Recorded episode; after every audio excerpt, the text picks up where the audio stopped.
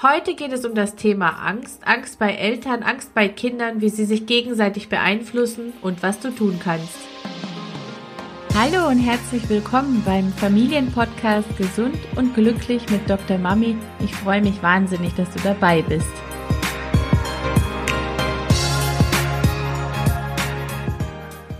Mein Name ist Desiree Ratter, ich bin dreifache Mutter und Kinderärztin. Ich helfe Müttern dabei, ihren Kindern eine glückliche und gesunde Kindheit zu schenken, ohne dabei selbst auf der Strecke zu bleiben. Hallo, herzlich willkommen auf dem Podcast Gesund und Glücklich mit Dr. Mami. Ich habe heute die große Ehre und Freude, als meinen ersten Gast Daniela Galaschan hier begrüßen zu dürfen. Sie ist promovierte Psychologin und Neurowissenschaftlerin und wird uns heute von, aus ihrer fachlichen Kompetenz heraus ein paar ganz spannende Fragen zum Thema Angst beantworten. Angst ist ja ein relevantes Thema nicht nur jetzt zur Corona-Krise, sondern es ist auf jeden Fall ein Gefühl, mit dem man sich auch allgemein als Eltern vermehrt beschäftigen darf. Hallo Daniela. Hallo, herzlichen Dank, dass ich da sein darf. Ich freue mich vor allem, dass ich als erstes hier mit einsteigen darf und dann mit so einem spannenden Thema. Ja, und ich freue mich auf unser Gespräch.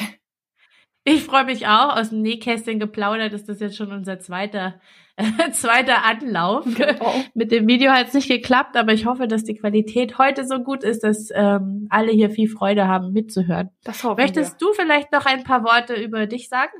Ja, also ich bin Diplompsychologin, bin Neurowissenschaftlerin auch, also habe in den Neurowissenschaften meine Doktorarbeit geschrieben und habe drei Kinder, so dass ich das alle diese drei Bereiche zusammenbringen kann. Also einmal die praktische Erfahrung mit den Kindern, denn wir wissen alle selbst, alles, was man so in den Büchern liest, nicht alles davon klappt tatsächlich dann auch in der Umsetzung. Bei manchen Sachen, da weiß man schon, oh, mit dem Kind würde das nicht funktionieren. Gerade wenn man mehrere Kinder hat, die sind ja dann auch unterschiedlich. Und eben wie, dann. Wie alt sind denn deine Kinder? Ah ja, sie sind äh, elf, acht und drei aktuell. Genau. Also das heißt einmal, einmal gerade die ganze Bandbreite von weiterführender Schule über Grundschule über Kindergarten haben wir jetzt gerade hier zu Hause, ja dann auch in dieser Zeit. Das ist bunt. Ja, genau, genau, das ist bunt. Und wie unter Geschwistern üblich klappt das mal besser, mal weniger gut, aber das ist eben normal, ne? Das gehört wie ja dazu. Wie kam das denn, dass du dich mit dem Thema Angst so auseinandergesetzt hast? Also grundsätzlich habe ich mich mit Gefühlen angefangen auseinanderzusetzen, vor allem im letzten Jahr. Habe da zwei Kurse zu entwickelt, also einmal zu den Gefühlen, wie man Kindern helfen kann, mit ihren Gefühlen umzugehen und dann einmal, wie wir Erwachsenen mit unseren Gefühlen umgehen können, weil ich gemerkt habe, je mehr ich mich damit beschäftigt habe, wie wichtig Gefühle sind und Gefühlsverarbeitung ist und weil wir, unsere Generation vor allem, es überhaupt nicht gelernt hat, wie wir unsere Gefühle verarbeiten, weil eben unsere Eltern es auch nicht gelernt haben. Und inzwischen gibt es eben viele wissenschaftliche Ergebnisse dazu, die man nutzen kann, so dass man lernen kann, eben Gefühle zu verarbeiten, statt sie zum Beispiel zu verdrängen. Sowas, wie man früher eben gesagt hat, du brauchst doch keine Angst zu haben, also die Angst sozusagen zu unterdrücken. Das ist eher kontraproduktiv, also das hilft nicht, weil das Kind, weil dem Kind damit im Grunde nahegelegt wird, entweder du hast doch, du brauchst doch gar keine Angst zu haben. Das heißt, dein Gefühl ist nicht richtig, also das eigene Gefühl, dem Gefühl zu misstrauen. Äh, oder wenn es de dem Gefühl aber traut und merkt, aber ich habe doch Angst, das fühlt sich doch an wie Angst, dann misstraut es eben den Eltern und dieser Aussage, du brauchst doch keine Angst zu haben und denkt denk sich, aber warum sagen die das denn? Ich hab die aber doch, ich, ich spüre die doch und wir wollen ja beides nicht.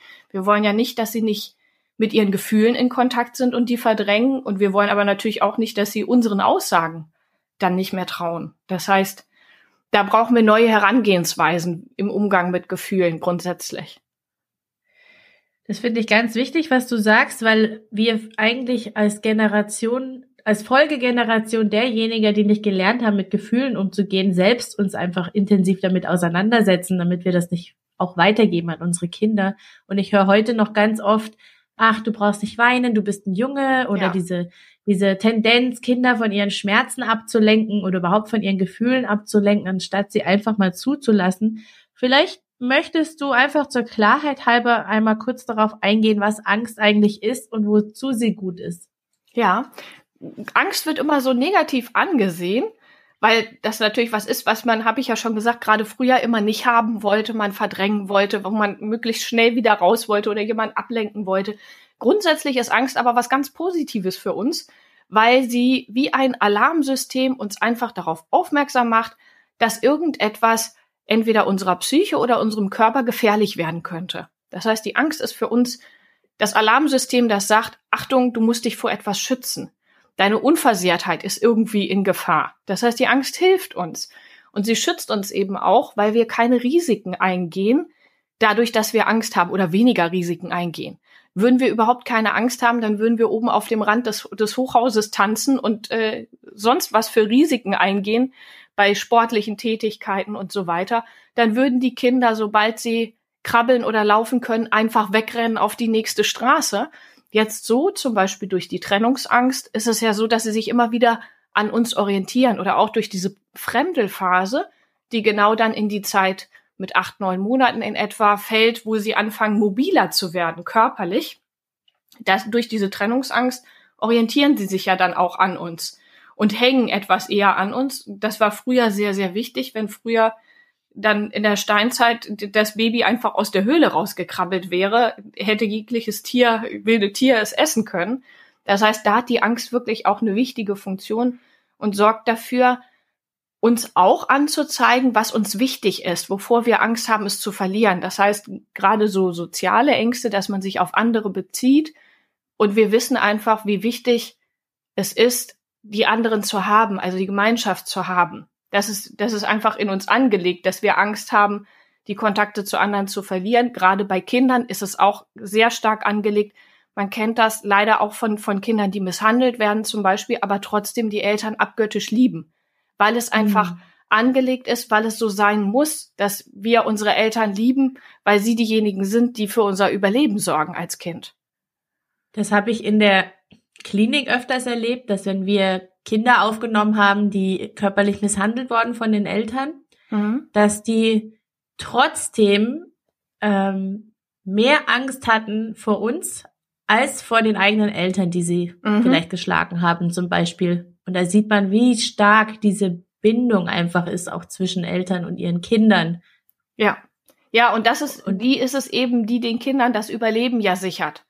Auch ja. ein Elternteil, der misshandelt, sorgt irgendwie ja dafür, dass das Kind Essen hat und ein Dach überm Kopf und so weiter. Ne? Also das heißt, deswegen ist das immer noch besser als Unsicherheit. Hier kann ich jetzt gleich dazu kommen. Einer der großen eng, einer der großen Angstfaktoren, die wir alle haben, ist Angst vor Unbekanntem, vor Neuem. Mhm. Und gerade das wäre dann auch so eine Situation, wenn das Kind in der Klinik ist und sich euch öffnet und vielleicht auch schon mal gehört hat und wenn du das sagst, dann kommst du ins Heim oder so. Das hat natürlich Angst, auch wenn die neue Situation im Heim oder sonst wo vielleicht wäre ohne Misshandlung, wäre es was Unbekanntes, was Neues. Momentan gehen wir alle durch diese Situation, dass wir in einer Welt leben, wo, wo gerade alles auf den Kopf gestellt wird, wie wir es kannten, wo alles neu und unbekannt ist und wo uns auch keiner sagen kann, wann diese Unsicherheit aufhört. Und das ist eben ein riesengroßer Angstfaktor. Auch wenn man sich das wieder entwicklungsgeschichtlich anschaut, kann man das nachvollziehen. Wenn ich wusste, an einem Ort bin ich sicher, dann bin ich lieber an diesem Ort geblieben, wenn es irgendwie ging, statt zu einem anderen Ort weiterzuziehen, weil wenn etwas Neues kommt, hat man immer das Risiko auch, dass man sich eventuell verschlechtert, wenn es blöd läuft. Und das will man eben vermeiden. Deswegen hängen wir Menschen immer an altbekanntem. Lieber, auch wenn wir da vielleicht gerade nicht so zufrieden sind, ist es ein kalkulierbares Risiko sozusagen für uns. Da merkt man eigentlich, dass der Antrieb, der durch die Vermeidung von Angst entsteht, vielen anderen Gefühlen übergeordnet ist. Und dann daran merkt man vielleicht auch, wie, wie wichtig es ist, diese Angst wahrzunehmen und in Aktion zu treten, sozusagen.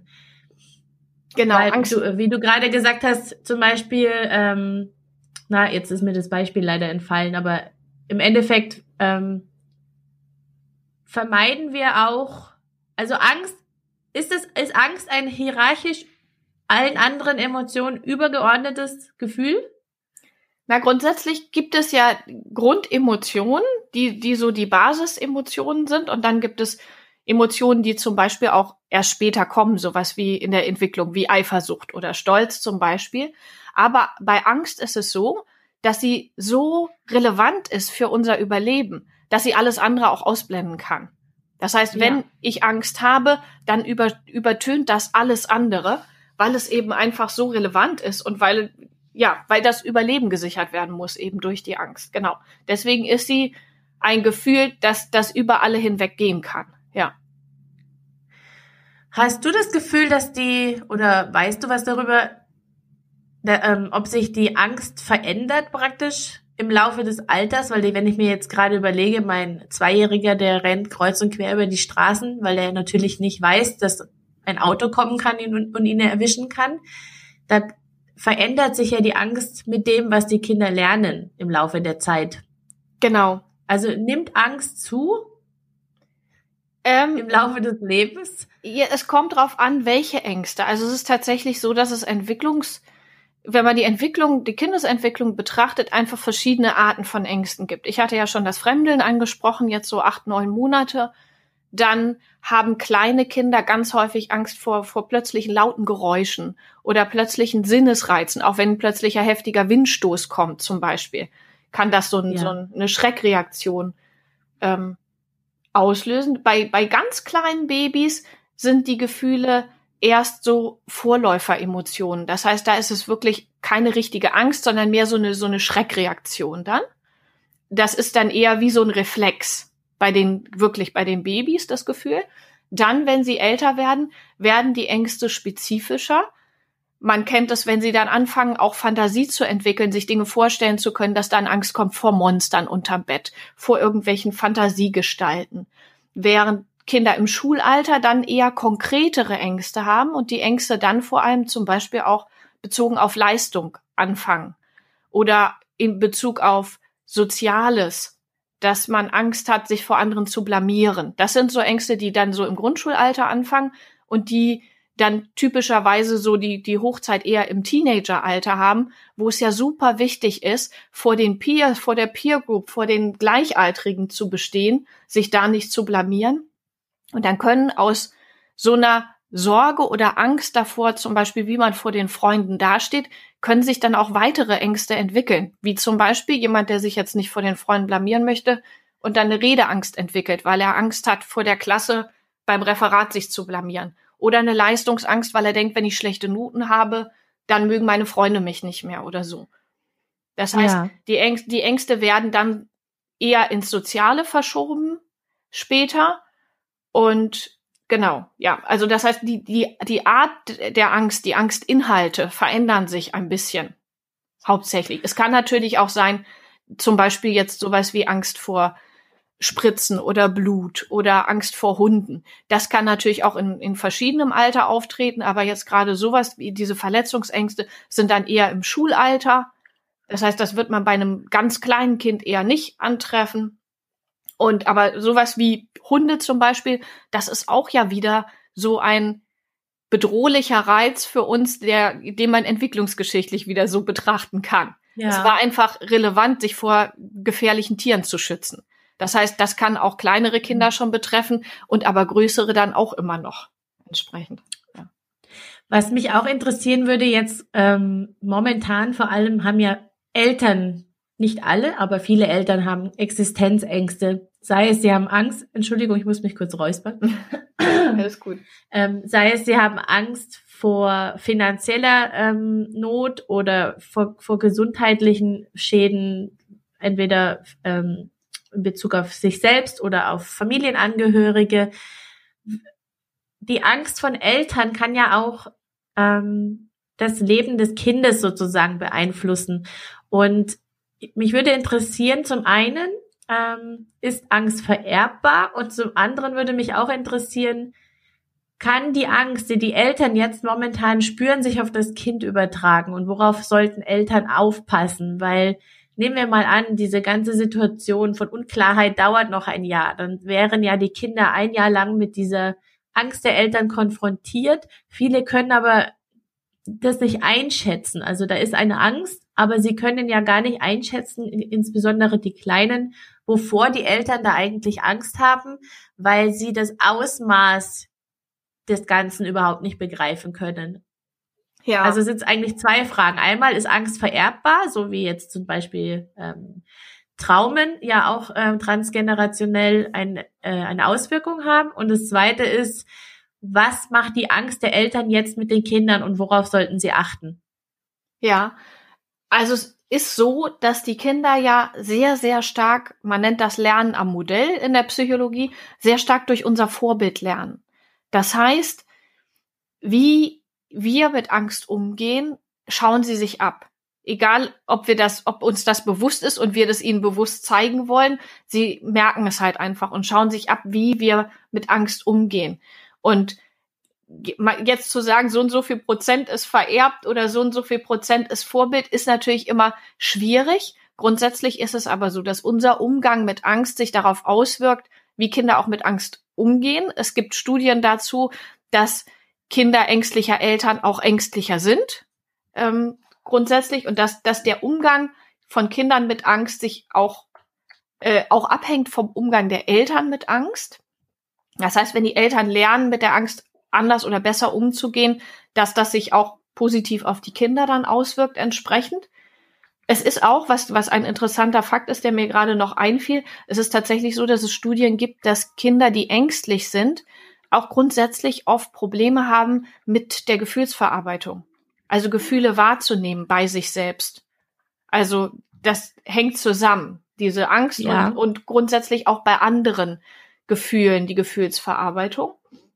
Und jetzt einmal zur Auswirkung von Angst dann auf die Kinder. Also wenn das jetzt so eine Situation ist, die so lange andauert, das, was ich Eltern mitgeben kann als Tipp ist, sich Strategien zu suchen, mit den eigenen Gefühlen umzugehen und das dann auch so bewusst zu machen, dass die Kinder das auch mitbekommen. Also zum Beispiel, dann, man kann als Partner zum Beispiel darüber sprechen und gucken, dass die Kinder das auch mitbekommen oder auch mit dem Kind selbst darüber sprechen, dass man sagt, ich bin auch gerade ganz unsicher. Ich würde es nicht übertreiben, also nicht sagen, oh, ich habe jetzt totale Angst, um dem Kind dann noch zusätzlich irgendwie Angst einzuimpfen. Also das auf keinen Fall.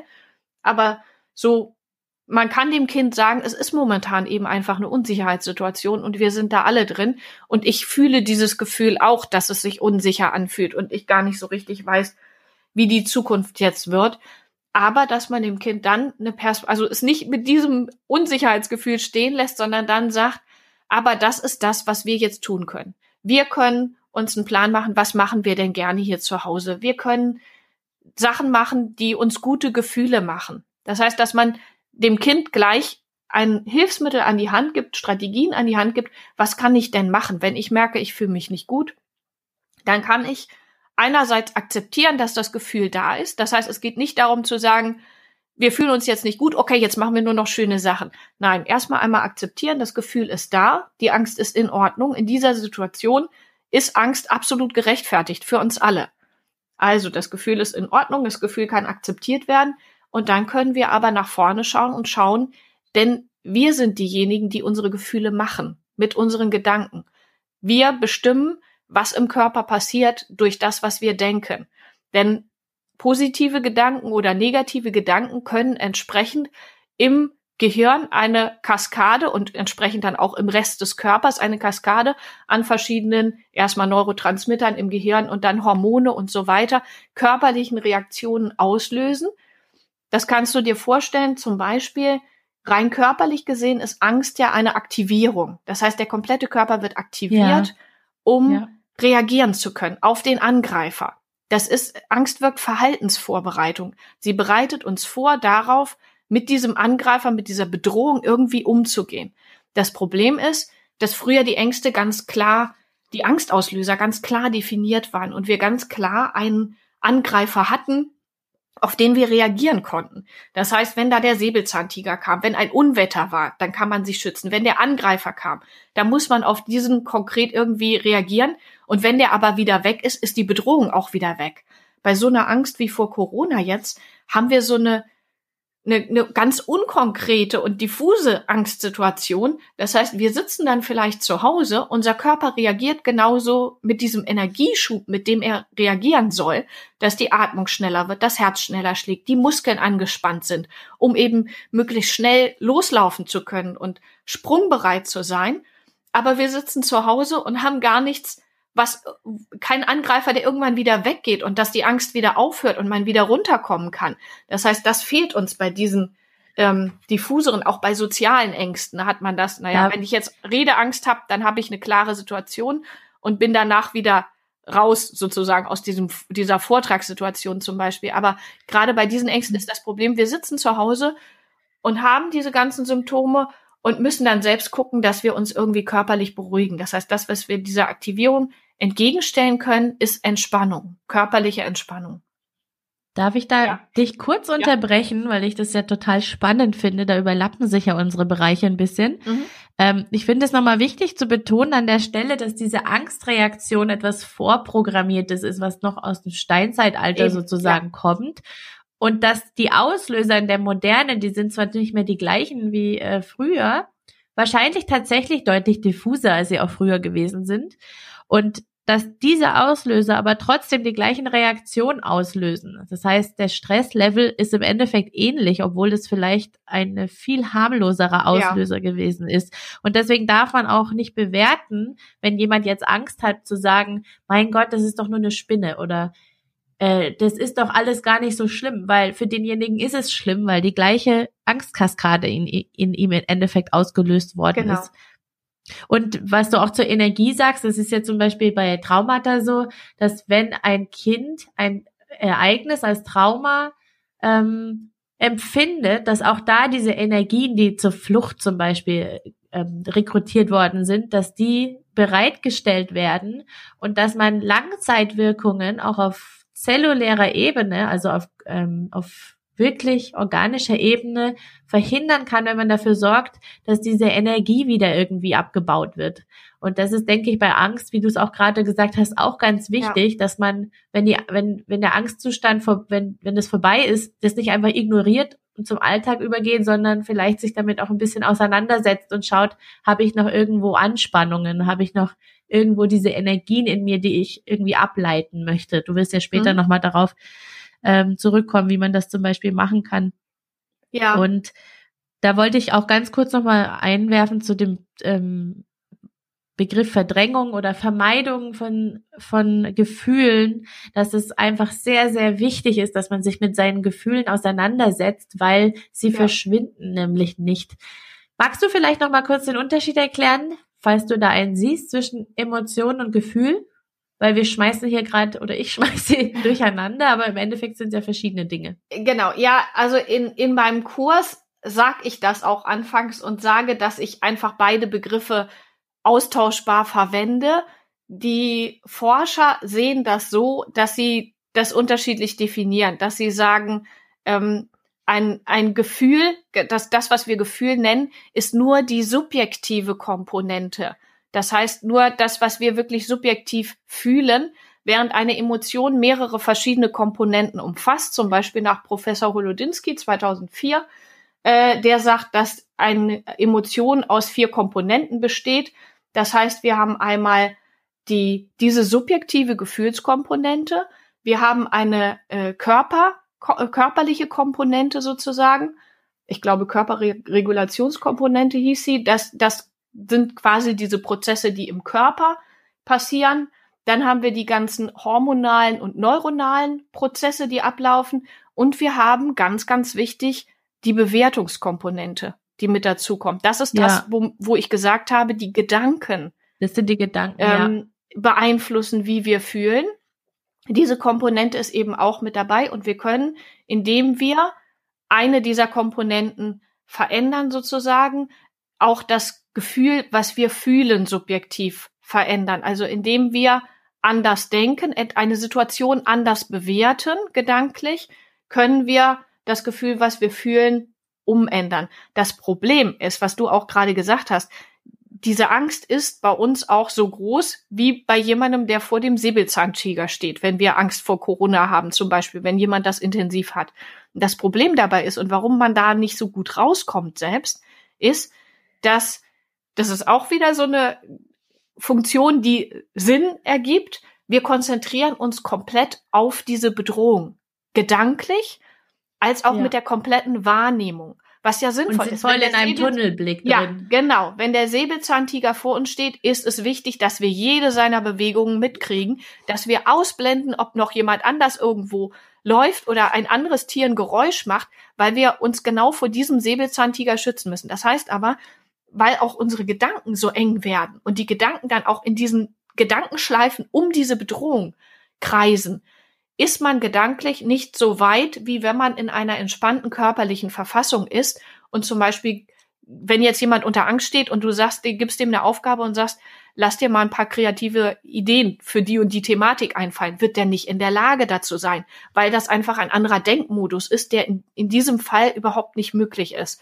Wenn diese Hirnareale wie zum Beispiel Amygdala, die eben für Gefühlsverarbeitung zuständig sind, da komplett die Kontrolle übernehmen, dann haben diese Hirnareale, die denken und planen und Problem lösen, machen, einfach überhaupt keine Chance durchzukommen und äh, da überhaupt irgendwas machen zu können, sozusagen.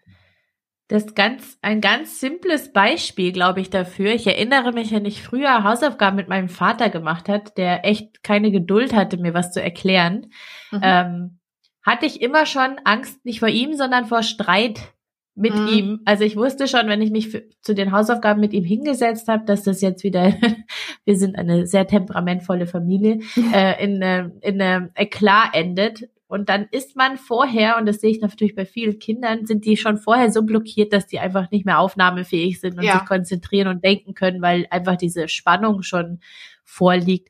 Mich würde auch deine Meinung interessieren, weil ich sehe das zwar immer nur in der Praxis, da sieht man, dass manche Eltern ängstlicher sind als andere.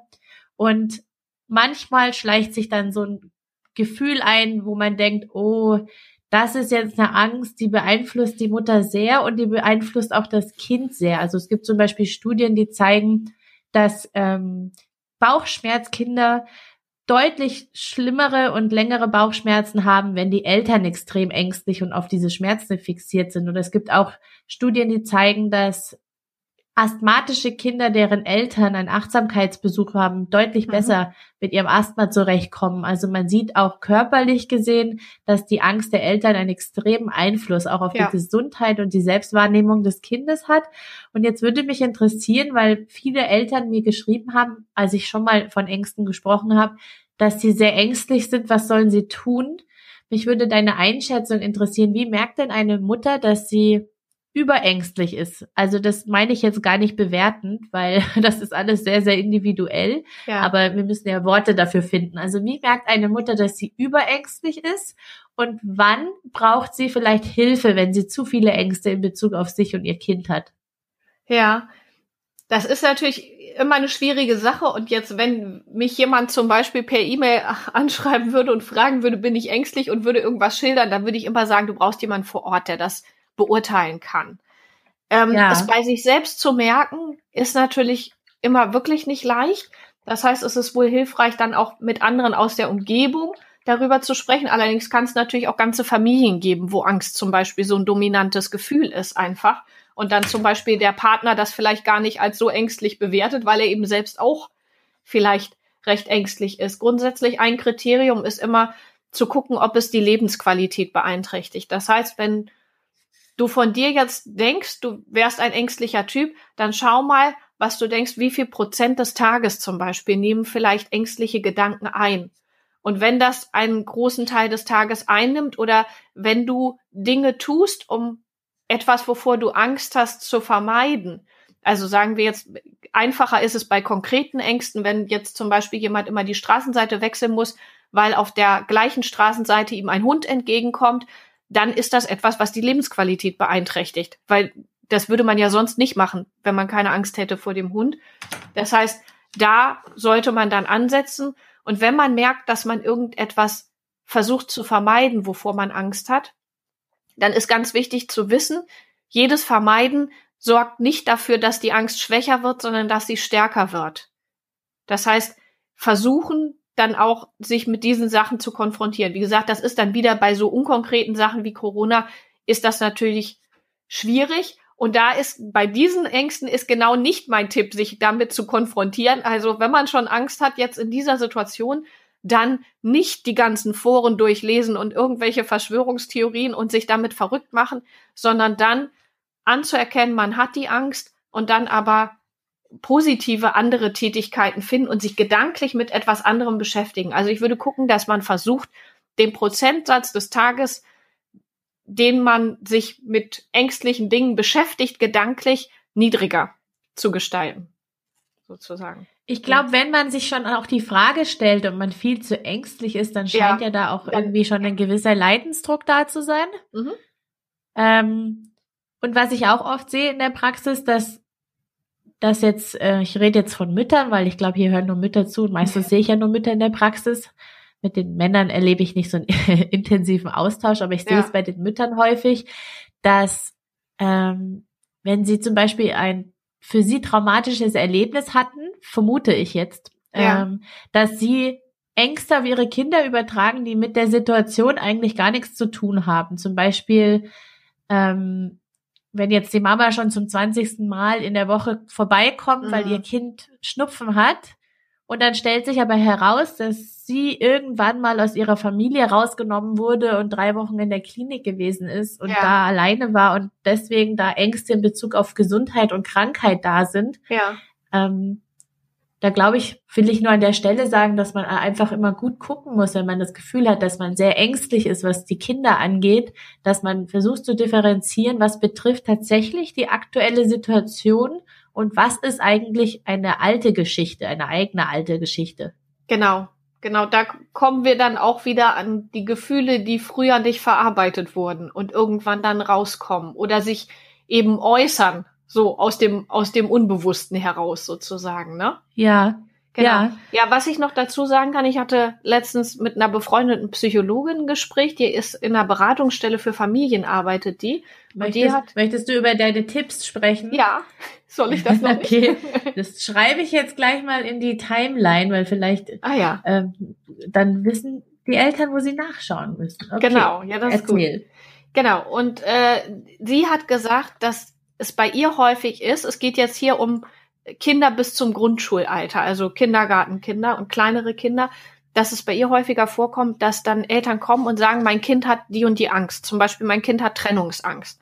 Und wenn sie dann näher nachfragt, ja, wie äußert sich das, dass sie zum Beispiel sagen, ja, die traut sich nicht zum Geburtstag zu gehen. Die war eingeladen und wollte nicht zum Geburtstag gehen und sagt eben, sie mag da nicht alleine hingehen und dann ist das Kind da auch nicht hingegangen. Und sie sagt, oft stellt sich in solchen Gesprächen dann heraus, dass das, was die Mutter schon als Angst bezeichnet hat, vom Kind eigentlich erstmal nur so ein bisschen eine Anfrage war an, kannst du mir Sicherheit geben? Ist das in Ordnung?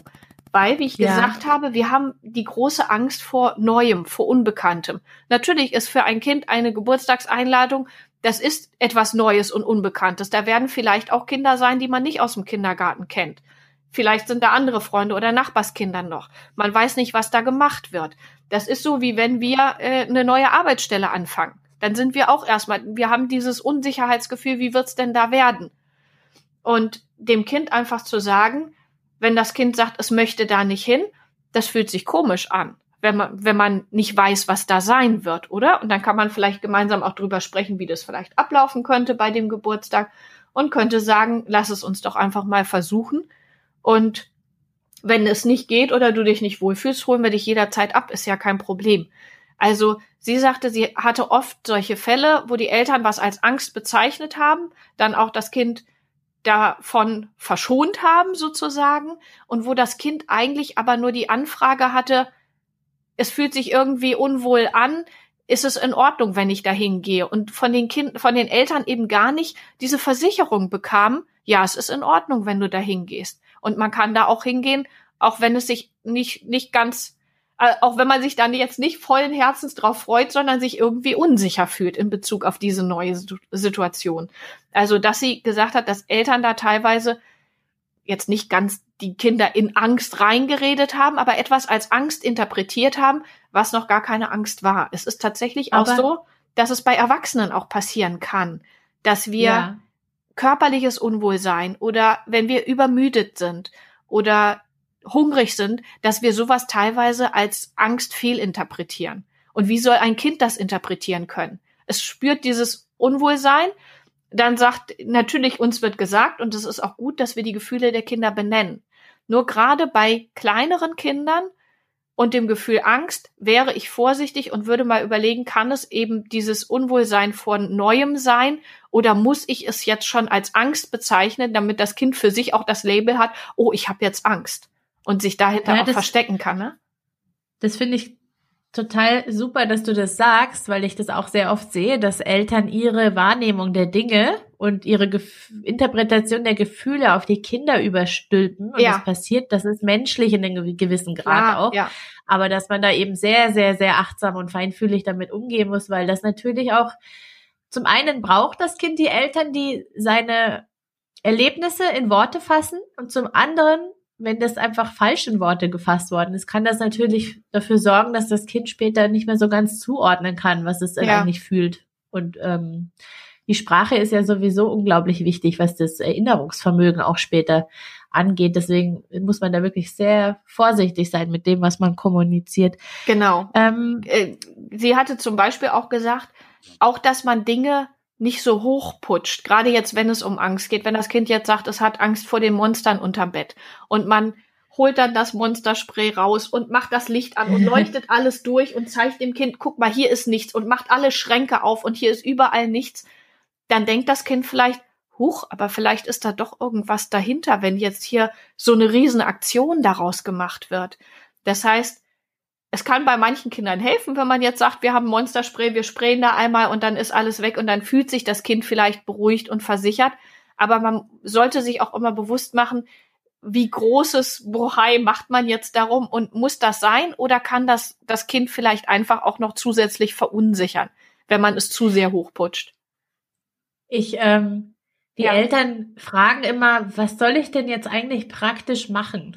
Und ich finde es immer so schwierig und mir tut es dann tatsächlich auch immer leid, wenn man keine praktischen Tipps geben kann, nur Ideen, weil im Endeffekt ist ja jede Beziehung anders. Jede Mutter ist anders, jeder Vater ist anders, jedes Kind ist anders und deswegen gibt es da keine Pauschaltipps. Ich sehe es zum Beispiel manchmal, wenn die Kinder eine Blutentnahme kriegen sollen, mhm. dann gibt es die Mamas, die erklären den Kindern alles vorher die wissen, das Kind braucht das jetzt gerade. Ja. Dann gibt's andere, die sagen, mach das jetzt schnell, weil es wird sonst immer schlimmer. Mhm. Die wissen auch, dass das jetzt gerade der Weg ist. Und dann gibt's aber Mütter, die ihren Kindern so viel erklären und die Kinder richtig in die Panik reinstürzen, ah, wo ich ja. dann manchmal dazwischen gehe und ähm, also ich versuche es liebevoll zu machen und niemand in den Rücken zu fallen, aber da merke ich manchmal, das ist total der falsche Weg jetzt gerade, um das Kind ja. einzufangen und übernehme dann manchmal das Steuer. Und wenn man in, selber jemand ist, der, ich meine, jeder hat seine Trigger, jeder hat seine Glaubenssätze, jeder hat so seine seine Muster. Also ich will jetzt nicht sagen, dass irgendjemand besser ist als irgendjemand anders, weil jeder Mensch hat seine Schwächen und daraus ja. entsteht ja auch die wundervolle Lebensaufgabe, die man hat. Aber für manchen ist es einfach sehr, sehr schwer, sich auf ihre Kinder so einzustellen und das richtige Gefühl zu haben, wie sorge ich für eine Balance. Und das kann man von außen sieht man es manchmal und manchmal sieht man es eben nicht, weil es alles immer Interpretation ist. Und da tut es mir manchmal ja. leid, dass wir keine praktischeren Tipps an die Hand geben. Aber du hast ja jetzt schon ein paar Ideen geliefert. Ich glaube, für, und das sage ich auch immer wieder, für mich persönlich ist immer das Wichtigste, dass bevor man sich überlegt, wie verhalte ich mich mein Kind gegenüber richtig, ähm, sich selbst mit sich selbst in Verbundenheit ja. zu sein, weil dann fällt es einem viel leichter, diese Balance zu finden zwischen zwischen Angst und ähm, Freilassen, zwischen Kontrolle ja. und äh, experimentieren lassen. Es ist ja unsere Hauptaufgabe als Eltern, diesen Balanceakt immer hinzukriegen und ein Gefühl dafür zu haben, an welcher Stelle die Wippe jetzt umschlägt. Mhm. Das hat man halt am besten, wenn man mit sich selbst in Verbindung ist. Und da gehört leider bei manchen viel mehr Eigenarbeit dazu als bei anderen. Das hängt natürlich immer damit auch zusammen, was für ein Glück hatte ich selber, in welcher Familie ja. bin ich aufgewachsen. Genau. Und einfach, das möchte ich nochmal an der Stelle sagen, weil manche denken, ich schaffe das alles nicht und andere denken sich, wovon reden die eigentlich? Was haben die Leute alle für Probleme? Weil jeder so, so anders ist. Und ähm, vielleicht möchtest du, du, du hast ja noch mehr Erfahrung mit, mit Eltern und Kindern, was diese Themen angeht. Kannst du da noch irgendwie den, den Müttern noch, noch einen Tipp, einen Herzenstipp geben ja. oder ähm, den Druck rausnehmen? Ja, also Tipp, Tipps habe ich noch. Eine Sache wollte ich noch dazu sagen. Eine schöne Metapher dafür, was du gerade erzählt hast, finde ich immer. Im Flugzeug heißt es immer, erst selbst die Atemmaske aufziehen, dann können wir den anderen helfen. Und so ist es eben auch mit, mit uns, mit unseren Bedürfnissen, wenn wir darauf achten. Und das geht so schnell, dass die eigenen Bedürfnisse untergehen, wenn man Kinder hat. Das weiß jeder, der Kinder hat. Wenn wir eben darauf achten, auf unsere Bedürfnisse zu achten und auf unsere Gefühle auch, wie du sagst, können wir unseren Kindern viel besser helfen. Da finde ich das ja. immer eine, eine schöne, eine schöne Metapher. So, und jetzt zu den Tipps. Grundsätzlich hatte ich ja schon gesagt, das, was körperlich entgegenwirkt der Angst, ist Entspannung. Da gibt es verschiedene äh, Techniken ja, die man da anwenden kann. Es gibt zum Beispiel hier Fantasiereisen, die man machen kann. Das, da gibt's auch, wenn man auf YouTube oder Spotify oder so guckt, sieht man auch viele verschiedene, auch für Kinder. Ich würde mir die immer erstmal einmal anhören, bevor man die mit den Kindern hört, weil manche ja auch ein bisschen seltsam sein können.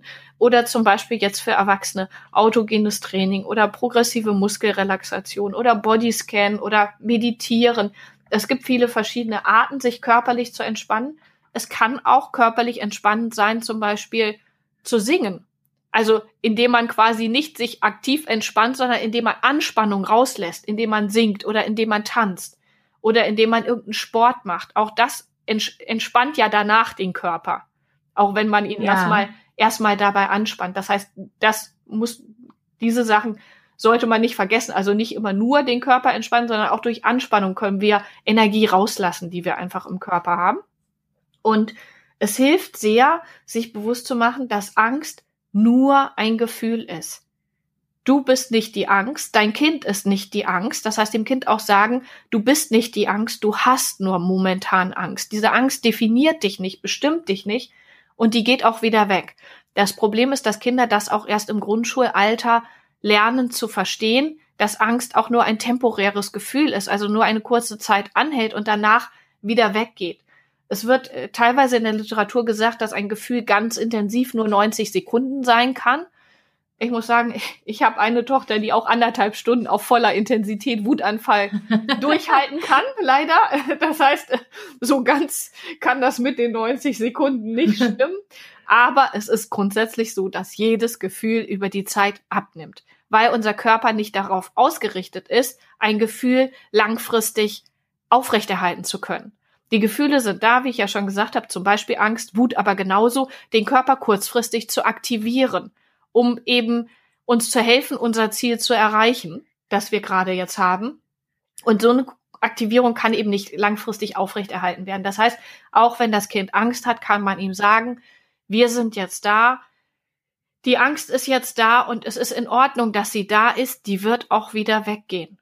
Es ist in Ordnung. Also meine Tochter hatte zum Beispiel mal so eine diffuse Angst vor irgendwas und hat dann immer gesagt, ich habe so eine Angst, ich habe so eine Angst und konnte das aber nicht erklären. So sechs, sieben war sie da und meine mittlere und dann haben wir versucht, mit der Angst zu sprechen. Das heißt, ich habe gesagt, sprech doch einfach mal mit der Angst und sag der Angst, es ist in Ordnung, dass sie da ist. Sie wollte dir irgendwas sagen, sie wollte dir sagen, dass irgendwas gerade sich nicht in Ordnung anfühlt für dich. Aber du kannst dich bei der Angst bedanken, dass sie dir das gesagt hat und darfst dir dann auch verabschieden. Also du kannst ihr dann auch sagen, tschüss Angst, du darfst jetzt gehen. Ich habe auf das gehört, was du mir sagen willst. Und sie hat das tatsächlich gemacht. Das mag sich jetzt total seltsam anhören, aber sie hat tatsächlich mit dieser Angst gesprochen und die Angst hat dann aufgehört. Also die, die ist nicht wiedergekommen. Überhaupt nicht wieder nach diesem Gespräch. Die war dann einfach. Ich finde das überhaupt nicht seltsam, weil erstens lernt dein Kind, dass eine Angst da ist, ja. aber das man sich davon distanziert, nämlich genau, ich bin nicht die Angst, sondern sie mhm. ist da. Und zweitens lernen sie, sie zu beobachten und zu warten, was damit passiert. Und du hast ja auch vorhin gesagt, man soll die Angst nicht wegdrücken. Und damit Kinder lernen, dass sie zurechtkommen mit ihren Gefühlen, muss man sie halt auch sie erleben lassen. Ja, genau. Und du hast praktisch dafür gesorgt, dass dein Kind die Angst erlebt aber sich gleichzeitig davon distanziert. Und drittens hast du noch dafür gesorgt, dass sie nicht ähm, die Angst als Gegner sieht, als was genau. negativ, also ja, nichts, als, was, wogegen man ein, ankämpfen muss. Ne? Genau. Genau, dass das Gefühl nicht bewertet ist, dass man keine Angst haben darf. Ich ähm, will vielleicht ganz kurz vorwegnehmen, weil ich habe in die, die übernächste Episode auf meinem Podcast, da wird es auch um Achtsamkeit und Umgang mit Gefühlen gehen. Da geht es auch sehr, sehr stark um das Thema Akzeptanz. Und das ist ja, was das deine Tochter gemacht hat. Über die Akzeptanz ja. hat sie gelernt, es kommt und geht und ich lerne, dass ich damit zurechtkomme. Ja. Genau, das ist also auf im jeden Grunde Fall ein sehr, sehr schöner Tipp. Im Grunde das Stärkste, was wir unseren Kindern mitgeben können, hier sind wir auch jetzt zum Beispiel wieder beim Stichwort Resilienz, ist, wenn sie wissen, ich kann jede Situation irgendwie meistern. Genau. Auch natürlich ja. mit uns als Hintergrund, dass sie wissen, und wenn ich es nicht ganz alleine kann, kann ich mir Hilfe holen. Aber das heißt trotzdem, ich habe die Situation gemeistert, weil auch Hilfe holen ist meistern. Das vergessen ja. wir Erwachsenen auch manchmal. Das vergessen viele Erwachsene, das stimmt.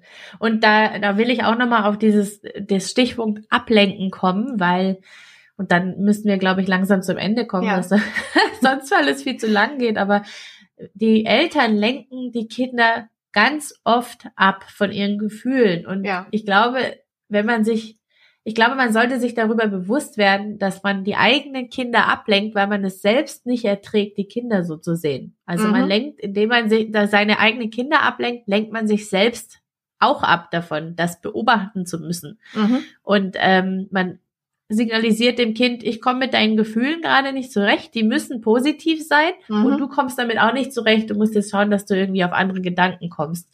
Und ähm, da glaube ich, da muss oder darf jeder einfach mal achtsam durch seinen Tag gehen mit den Kindern und die beobachten, wie man eigentlich mit den Gefühlen umgeht. Auch vor allem ja. mit den, den oft als negativ bewerteten, weil für Mütter kann das natürlich oder Eltern kann das natürlich lästig werden, anstrengend. den ganzen ja. Tag lang. Ja, ist anstrengend. Ja. Und dass man dann zum Ablenken tendiert, ich meine, es ist nicht schlimm, wenn man das mal tut, aber das sollte halt irgendwie keine Dauerhaltung sein gegenüber den Gänsefüßchen negativen Gefühlen. Hast du noch einen ultimativen Tipp ja, ein Ulti ja, einen ultimativen Tipp habe ich. Genauso wie man körperlich gegen die Angst agieren kann durch Entspannung, können wir gedanklich sozusagen gegen die Angst agieren mit Dankbarkeit. Es gibt super ja. viele Studien zur Dankbarkeit.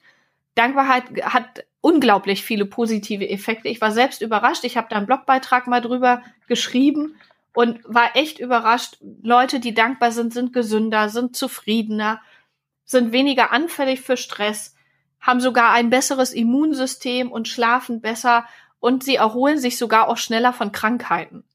Was ja. gerade jetzt in der aktuellen Zeit auch ja. super ist. Also wenn man präventiv was tun möchte, auch wegen Corona oder grundsätzlich für die psychische Gesundheit, erdenkt euch irgendein Dankbarkeitsritual und lernt eben Dankbarkeit irgendwie in euren Alltag zu integrieren. Und da hat Desiree jetzt ein super Tool für euch. Ja, ich habe ähm, gedacht, weil du hattest mir ja vorab schon gesagt, dass Dankbarkeit auf jeden ja. Fall ein sehr wesentliches Werkzeug auch bei euch ist. Und wir sind auch von Natur aus sehr, sehr dankbare Leute. Also ich merke das an mir schon, aber auch an den Kindern. Wir sind immer so voller Freude, wenn wir draußen irgendwas sehen oder hören, was uns berührt. Das ist ja auch, diese Freude ist ja auch eine Form von Dankbarkeit. Ja. Und ähm, da habe ich mir gedacht, wäre es ja eigentlich schön, für die, für die Zuhörer jetzt was an die Hand zu bekommen. Und da habe ich ein Dankbarkeitstagebuch, ein kleines entwickelt. Das würde ich morgen über den Newsletter verschicken. Also falls du dich noch nicht eingetragen hast in den kostenlosen, kostenlosen Newsletter, dann kannst du das gerne machen. Dann würde ich dir auch das Dankbarkeitstagebuch zukommen lassen. Daniela, ja, das ist super. Macht das dir. auf jeden Fall. Tragt euch ein und holt euch das ab. Das ist, Dankbarkeit ist echt super viel wert. Ja. Daniela, ich glaube, wir, wir kommen zu Ende. Es ja. ist fast schon eine Stunde. Ich danke dir, dass du dabei warst. Danke, dass ich dabei sein durfte. Du bist ja auch über deinen Blog und Instagram zu finden und hast genau. zwei Online-Kurse in die Welt gerufen. Ich würde die nochmal verlinken hier. Ja, gerne. In den, in den Show Notes und kann allen äh, nur empfehlen, die sich ähm, dafür interessieren, sich mit dem Thema Gefühle nicht nur von mütterlicher Seite, sondern auch etwas Fachwissen sich anzueignen, sich ähm, einzukaufen sozusagen. Ich finde ja, dass Daniela ihre ganze Arbeit ähm, das ist unglaublich viel wert, was sie da auf die Beine Dankeschön. stellt und es, es lohnt sich auf jeden Fall vorbeizuschauen. Und genau, dann würde ich jetzt zum Abschluss kommen, wenn es für dich passt. Ja, vielen, vielen Dank. Hat Spaß gemacht, mit dir zu reden. Hat mir auch Spaß gemacht und ich glaube, man hört uns irgendwann wieder zusammen. Ja, das Ding, davon, davon gehe ich auch aus. Dann wünsche ich dir einen schönen Tag. Danke dir auch. Und allen und Zuhörern auch allen Zuhörern auch genau. Wenn Fragen sind, dann dürft ihr uns gerne mailen ja. und anschreiben, weil das ein sehr wichtiges Thema ist. Das stehen wir, glaube ich, beide im Nachgang auch noch ja. zur Verfügung. Und danke, dass ihr da wart. Danke Ciao. Auch. Tschüss. So, das war's für heute beim Familienpodcast Gesund und Glücklich mit Dr. Mami und ich freue mich auf das nächste Mal. Ciao!